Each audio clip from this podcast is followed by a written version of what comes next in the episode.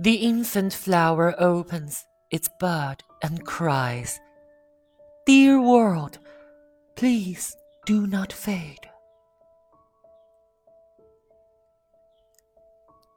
God grows weary of great kingdoms, but never of little flowers. Wrong cannot afford defeat, but right can.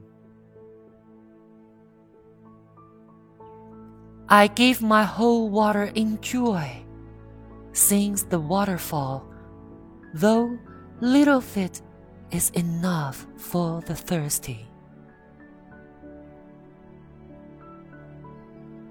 Where is the fountain that throws up these flowers in a ceaseless outbreak of ecstasy?